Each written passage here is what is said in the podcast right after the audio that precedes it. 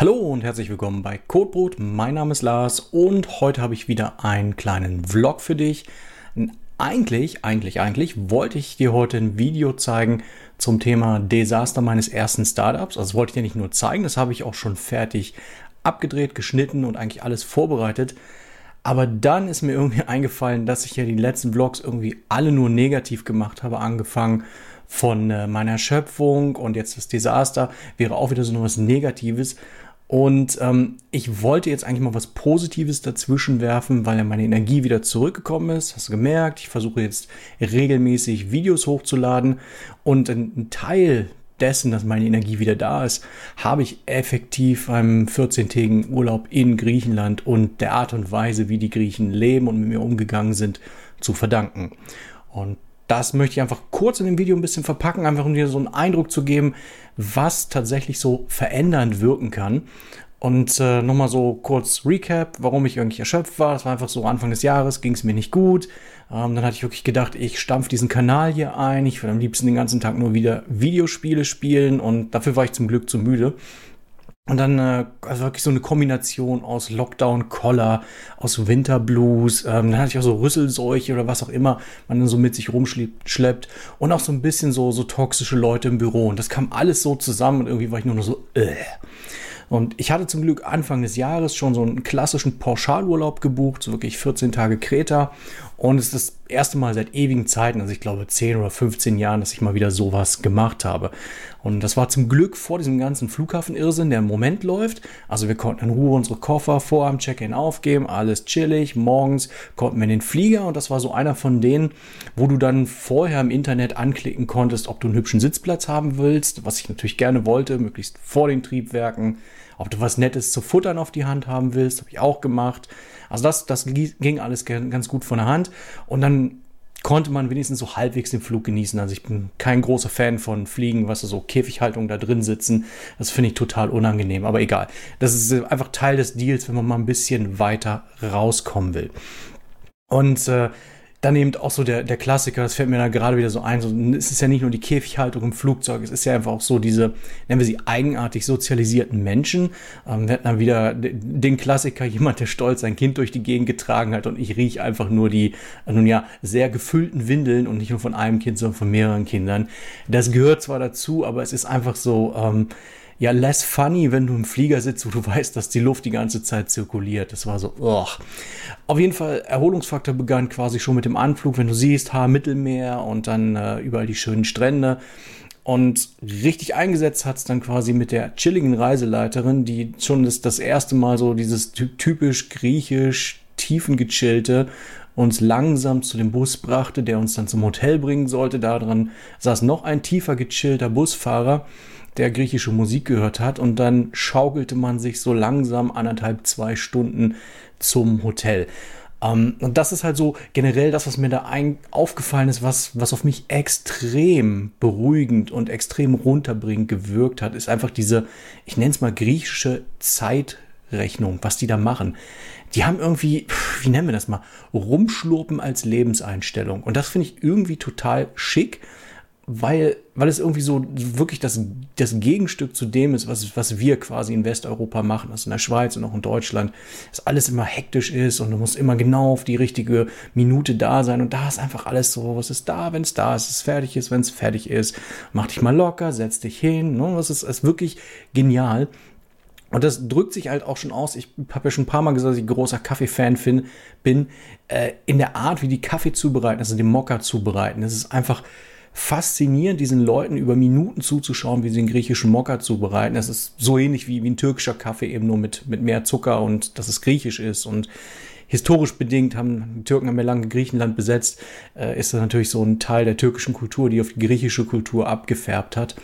Und das ist, war schon so das erste so, ach ja, jetzt bin ich da, jetzt bin ich chillax und egal, wo du hingegangen bist, also erstmal absitzen, dann dauert es irgendwie fünf Minuten, bis da mal jemand kommt, der schlurpt ganz langsam, fragt dich, was du haben willst, ich sag den griechischen Kaffee, schlurp langsam wieder zurück und dann kannst du quasi ganz tiefengechillt zugucken, wie der andere tiefengechillt diesen Kaffee zubereitet, um dann noch langsamer wieder zu dir zurückzukommen. Wirklich, wirklich schön. Was aber noch dann der quasi für mich wirklich gut war, waren, waren die Menschen. Also ich habe wirklich so ein paar Leute getroffen, mit denen ich mich auch unterhalten habe, die, ich weiß auch nicht, die, die das Leben so, so, so schön hingenommen haben und irgendwie nur die guten Seiten gesehen haben. Also ich weiß, dass wir einen Typen am Strand hatten, wirklich so ein, so ein alter Mann, total braun gebrannt, so ein riesen Sombrero auf äh, gebrochen Englisch, noch gebrochener Deutsch und er hat einfach quasi die, die, die Ligen betext, also quasi Geld für die Ligen genommen. Und so nach den ersten zwei, drei Tagen kam er dann noch an, hat er noch wiedererkannt und dann hat man mit ihm so bruchstückhafte Gespräche geführt, dass er das irgendwie seit fast 40 Jahren macht und also der, der war morgens um 8 da und der war auch, als wir am letzten Tag dann spät abends da waren, um 10 Uhr, da war der immer noch da. Also der, der hat elendig lange Tage, aber wirklich ein Schlurpen. Schlurpen als Lebenseinstellung ganz langsam, gemütlich, chillaxed. Macht er da die Sachen mit den Liegen, verteilt Aschenbecher, sammelt die Aschenbecher wieder ein, redet mit den Leuten, nimmt sich einen Kaffee, wiederholt das Ganze. Wirklich, wirklich schön. Und ähm, finde es einfach so, so erstaunlich, wie, wie sie mit so wenig dann glücklich sind.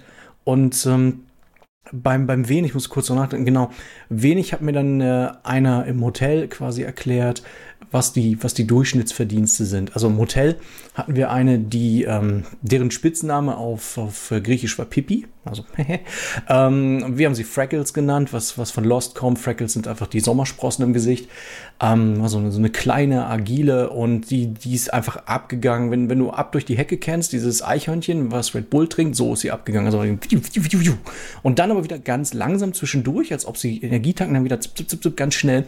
Und die hat uns halt so ein bisschen auch so über die Einheimischen alles erzählt, was verdient wird. Und dann haben sie halt gesagt, wow, die verdienen so zwischen 500 bis 1000 Euro im Monat. Und dann schluckst du trocken, wenn du überlegst, dass das Einstiegsgehalt bei Lidl in der Schweiz irgendwie 4000 Franken ist im Monat. Also effektiv, also das, was hier in einer Woche in einem niedrigen Lohnbereich verdient wird, das verdienen diese Leute da im Monat. Also das ist schon irgendwie eine Hausnummer. Ähm, auch wie wie sie quasi erzählt hat, wie der Lockdown auf sie gewirkt hat, dass sie also quasi wirklich zwei Jahre lang fast nichts zu tun hatten, mit fast nichts auskommen mussten, eben die ähm, Sozialsysteme sind irgendwie so, dass das dann nach einem Jahr ausläuft mit der, mit der Arbeitslosenversicherung und dann irgendwie haben sie sich auf das, was sie im Garten anbauen können, zurückgezogen und so kleinere äh, Dinge nur noch gekauft. Also, trotz Kinder hat sie es irgendwie gemanagt und auch immer was, so, so, so breites Grinsen ins Gesicht und das hat dann mit mit dem angefangen, was, was ich irgendwie immer erlebt habe, wenn du mit Leuten gesprochen hast. Die haben einen irgendwann angefasst. Und ich bin ein bisschen komisch, was Anfassen von fremden Leuten anbelangt. Also ist besser, seit, seitdem ich so, so ein bisschen Selbstverteidigung mache, weil da fährst du die Leute mehr als an, da ne, nimmst du sie richtig in den Arm und schmeißt sie irgendwo hin. Aber da ist es einfach so, so, eine, so, so ein Anfassen, so, so Hand auf die Schulter oder beide Hände oder sonst irgendwas. Das war, war ein bisschen schräg. Aber das war wirklich so irgendwie von, von allen, mit denen man ins Gespräch kam, irgendwann wie so eine liebevolle Geste. Und das fand ich wirklich eigenartig so zu, zu, zu Randoms. Also ich meine, wir sind ja nur Touristen gewesen, wirklich Randoms. Und das hat sie dann eben auch gemacht und meine Frau auch. Und bei ihr war das wirklich so, dass, dass, dass wir am letzten Tag, als wir dann un unendlich viele Gespräche hatten, wir haben immer wieder über alles Mögliche geredet, über, keine Ahnung, Erderwärmung, über warum gibt es so wenig Solarpanels dort oder was sollte man wo auf Kreta essen, was super einheimisch ist. Und ganz, ganz, ganz zum Schluss, dann am letzten Tag, da ist sie irgendwie fast in Tränen ausgebrochen und äh, ich so, keine Ahnung, diesen Kopf kleiner als, als ich und sicherlich nur halb so schwer wie ich und hat mich da fast erwürgt, so, so hat sie uns in den Arm genommen. Das war ähm, ungewöhnlich. Also, das, das kenne ich, äh, kenn ich von meiner Mutter vielleicht, aber, aber sonst kenne ich niemanden, der, der einen so quasi herzen würde. Das, das war erstaunlich das ist mir eben auch bei einem, meinem Mann passiert und da war es einfach so, dass er wirklich so, so, so Typ guter, guter Kumpel und, und der, der hat so viel aus seinem Leben erzählt, dass das ziemlich äh, erstaunlich war. Also ich, wirklich so, wie du random quasi, randoms von der Straße deine Lebensgeschichte erzählst, finde ich, finde ich immer noch spannend. Ähm, der gute Mann hieß Janis, wie, keine Ahnung, ich glaube, die Hälfte der Männer, die ich da kennengelernt habe, hießen Janis. Das war relativ lustig. Auf jeden Fall ähm, war der in so einer Bar und wir wir haben immer überlegt, gehen wir in diese Bar rein. In der Bar standen immer zwei Typen, so, so breit, total tätowiert und wir dachten, oh scheiße, Türsteher, was, was soll das denn, ne? Bis wir nach zwei, drei Tagen gemerkt haben, es sind gar keine Türsteher, das sind die Leute, die da quasi Äh, der, der eine quasi der, der Doorman sozusagen, aber der gleichzeitig auch die Getränke serviert hat. Und der andere äh, hinter der Bar hat irgendwie die Getränke gemixt. Aber wirklich beides so Kanten, wo du denkst, aber eigentlich solltet ihr einen anderen Job haben.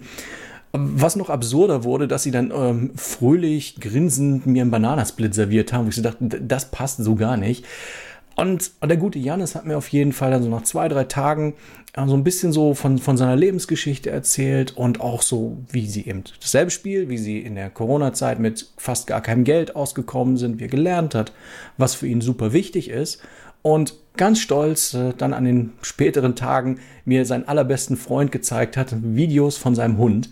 Ähm, absolut äh, herzergreifend. Also der vergöttert seinen Hund, äh, seine Frau auch und seine Kinder auch, aber so dann kommt lange, glaube ich, nichts. Und äh, das, das war schon spannend irgendwie zu sehen. Auch er war wirklich extrem herzlich, hat viel erzählt über die Lebensweisen der, äh, Weisen der Leute vor Ort und auch so ein bisschen so was das eigene Leben in, in, in Relation gesetzt. Also eben, die machen da zwei Jobs, hat irgendwie 1200 Euro und damit kommen die mit zwei Kindern, er und seine Frau irgendwie über die Runden.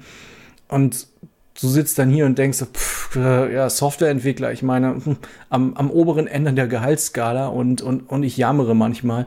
Also das, das war irgendwie schon ein bisschen eigenartig. Und hat wirklich diese, diese total offene Art, die, die man irgendwie als Mitteleuropäer, also hier oder auch in Deutschland so, so gar nicht gewohnt ist. Also das hat mich pff, ziemlich, ziemlich, ziemlich beeindruckt. Ähm, und äh, das war auch wirklich schade, dann, dann wegzugehen. Das war so die, die, die Sorte von Menschen, wo ich denke, warum treffe ich die nicht so? Weißt du, warum trifft man solche Leute irgendwie nur irgendwo im Urlaub?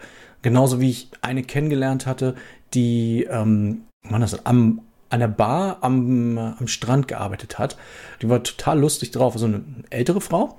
Und ähm, hat sich dadurch ausgezeichnet, dass sie wirklich sauberstes Oxford-Englisch gesprochen hat. Die anderen haben so gebrochenes Englisch halt gesprochen, so eben die, sowohl die Touristen als auch dort die Angestellten, die hat sauberstes Oxford-Englisch gesprochen. Und dann habe ich mich äh, großartig gefreut, dass, dass, äh, dass ich jemanden treffe, der so gutes Englisch spricht. Und sie hat auch über das ganze Gesicht gestrahlt, dass sie augenscheinlich sich jemand darüber freut, dass sie so Englisch spricht.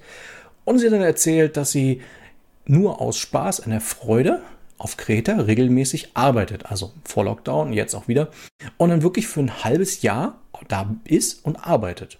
Nur for fun. Also sie ist pensioniert oder vorpensioniert, ich habe das nicht ganz begriffen und hat auch eben an derselben Uni studiert, an der ich auch studiert hatte. Das heißt, man hatte dann jeden Tag irgendwie wieder ein Gesprächsthema, wo man ein bisschen wieder einsteigen konnte, ein bisschen tiefer reingehen konnte, wo sie ihm auch gesagt hat, dass sie sich eben mit den Menschen bei ihr eben äh, in, in Südengland nicht ganz wohl fühlt.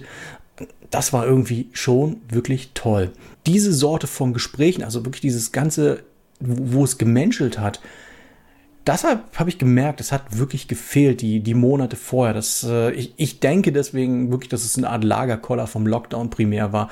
Und vielleicht eben auch, dass man ja, so, so viel Negatives hatte, sowohl in den Medien als auch eben im, im Job mit Umstellungen. Da sind einige Leute so ein bisschen, ein bisschen getillt im toxischen Bereich und das färbt dann einfach auch ab. Also Abgrenzung, egal wie hart du es machst, irgendwann kommt mal was über die Grenze getropft, was, was dich dann auch in dein sagen wir, normales Leben reinätzt. Die Menschen haben mich wirklich beeindruckt. Ähm, das Rumschlurpen habe ich mir versucht ein bisschen zu übernehmen, auch in den Alltag und auch Pausen zu machen, wo man ein bisschen mehr, sagen wir, tiefenentspannt, 10, 15 Minuten an nichts denkt. Also wirklich kein, kein Handy mitnehmen, kein gar nichts, sondern einfach nur da sitzen und ein bisschen so die Umgebung genießen. Das war eigentlich das, was für mich das Wichtigste war. Und klar, ich habe kein Social Media gehabt, ich habe auch keine anderen Medien groß konsumiert in den Ferien. Ich habe wirklich nur ein paar Bücher noch nebenher gelesen und dann hat es im Endeffekt aufgehört. Das hat sicherlich auch seinen Teil dazu beigetragen, auch das tolle Wetter, aber ich meine, wir haben es jetzt ja genauso heiß wie da unten. Das passt im Prinzip hier auch schon.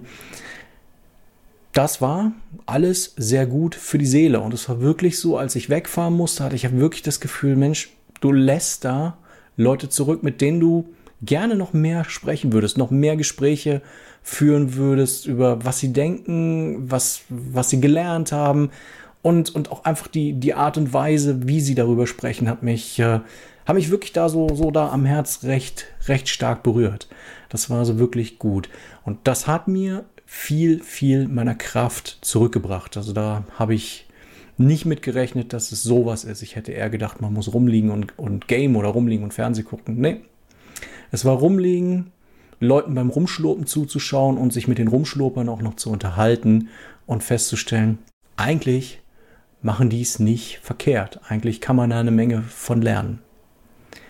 Und ähm, das hat mich tatsächlich an eine meiner Lieblings-TV-Serien, nein, an meine Lieblings-TV-Serie erinnert. Mit einem schönen Zitat. Mit dem Zitat lasse ich dich jetzt quasi ziehen, dass du auch mal was Positives aus dem Vlog von mir mitnehmen kannst, dass mir jetzt gut geht und dass ich dir auch empfehlen kann, einfach manchmal das Leben aus einer anderen Perspektive zu sehen, die ein bisschen entspannter ist als das, was wir sehen. In diesem Sinne, bis demnächst. I believe that when we leave a place, part of it goes with us and part of us remains. Go anywhere where it is quiet and just listen. After a while, you will hear the echoes of all our conversations, every thought and every word we've exchanged. But I will admit that the part of me that is going will very much miss the part of you that is staying.